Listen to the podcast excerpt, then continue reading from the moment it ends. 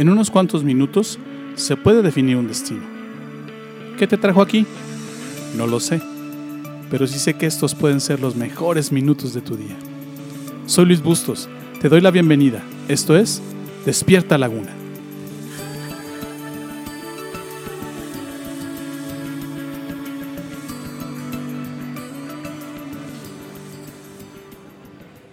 Los problemas en la Tierra nunca desaparecen. Cuando no es una cosa es otra. La diferencia en desistir o avanzar cuando pasas por dificultades radica en una frágil pero importante capacidad. ¿Cuál es? Saber conservar un buen estado de ánimo. Las personas que pueden seguir a pesar del dolor y sufrimiento que les cause la vida son aquellas que no se permiten el desánimo.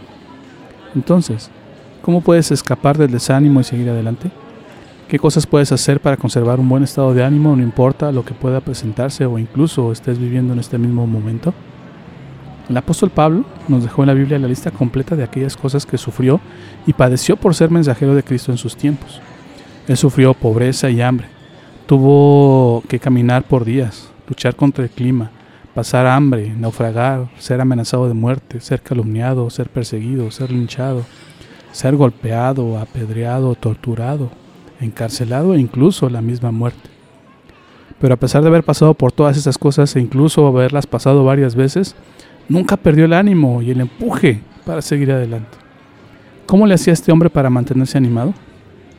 En 2 Corintios 4, él nos revela que lo hacía mantenerse en pie y avientar cualquier pizca de desánimo. ¿Qué cosas hacía Pablo? ¿Qué cosas puedes hacer para no estar desanimado a pesar de la prueba o dificultad que estás viviendo? Aquí te doy otro consejo.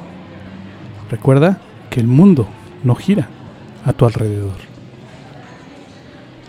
Pablo pone en claro que el centro de su vida no es el mismo. En 2 Corintios 4 del 5 al 7 dice, como ven, no andamos predicando acerca de nosotros mismos. Predicamos que Jesucristo es Señor y nosotros somos siervos de ustedes por causa de Jesús.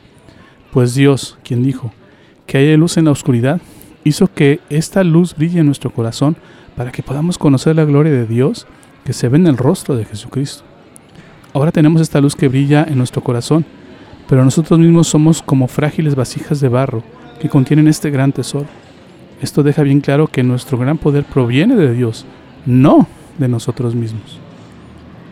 En estos versos, Pablo es sumamente claro al respecto de quién es Él y quién es importante para Él no está enfocado en sí mismo, sino en Dios y en su voluntad. Esto pudiera ser complicado para ti cuando piensas que eso es para los iluminados o para los fanáticos. Pero Pablo está expresando una actitud muy importante. Expresa humildad acerca de Él y de quién es Dios para Él. Fíjate bien, el vivir y pensar que todas las cosas que suceden a tu alrededor, pensar que el mundo gira alrededor de ti, se llama narcisismo. Eso no te permite ver más allá de tus intereses, no te permite llegar más allá de tus propios límites. Te hace ver la vida de una forma sesgada y prejuiciada. Todo lo que haces o dices debe tener la forma y el color que tú has decidido. El problema con esto es que te estarás dando contra la pared constantemente porque tú no vas a poder cambiar las cosas a tu alrededor por mucho que lo desees o quieras que suceda para que se acople a tu propia visión. Tarde o temprano te encontrarás en el pantano, en el pantano perdón, del desánimo, porque no se hacen o suceden las cosas como tú dices. La manera de salir de este tipo de pantano es moverte del centro, es mover, moverte del centro de las cosas y poner algo más firme, es decir, cambiar tu centro, que no seas tú mismo el centro de tu vida. Si tú eres el centro del universo, algún día este se va a caer. Tú no tienes la fuerza, la sabiduría o la habilidad de mantener el orden de todas las cosas en tu propia vida. Tratar de hacer esto te va a llevar a cansarte física y emocionalmente y por consecuencia estar desanimado. Es lógico que te canses y desanimes cuando por más que quieres y luches por controlar la vida, no lo logras.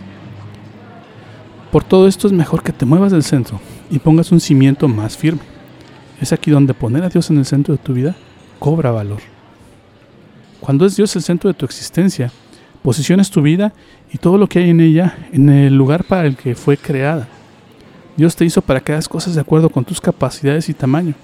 Las cosas más grandes en tu, vida, las que tú no puedes hacer, son las que le tocan hacer a Dios. Dios creó la vida en la tierra y la configuró para que la vivieras.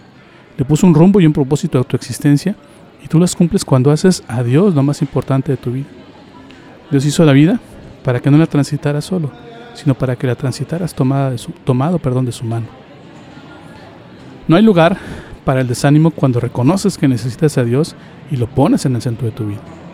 Tu vida estará perfectamente centrada en cada aspecto y no te cansarás ni te desanimarás por, vivirla, pues Dios será quien te guíe, te, sustente, te dé sostenimiento y te dé la fuerza necesaria para vivirla. En 2 Corintios 4, 7 dice otra vez, ahora tenemos esta luz que brilla en nuestro corazón, pero nosotros mismos somos como frágiles vasijas de barro que contienen este gran tesoro. Eso deja bien claro que nuestro gran poder proviene de Dios, no de nosotros mismos. Tú eres de barro. Dios es el tesoro que puedes poner dentro de ti. Tú eres frágil, pero Dios te dará poder. Dios te hizo para ser el recipiente de su poder y su grandeza. Así que recuerda, no hagas que el mundo gire a tu alrededor. Mejor pon a Dios en el centro de tu vida y verás que nunca te alcanzará el desánimo.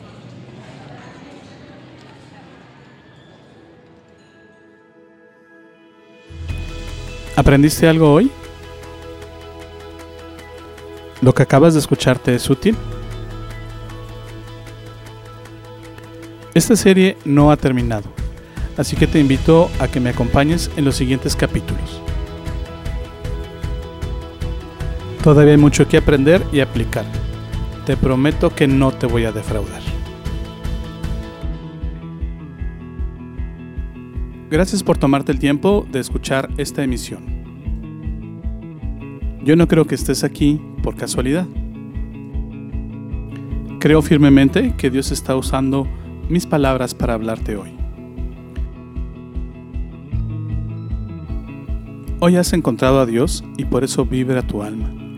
Estás empezando a creer en Dios y en Jesús. ¿Te gustaría saber más sobre esto? ¿Te gustaría platicar sobre cómo encontrar más de Dios? Entonces, te invito a que me mandes un correo a la siguiente dirección de correo electrónico. ill.despiertalaguna.gmail.com Escríbeme. Me encantaría conocer tu historia.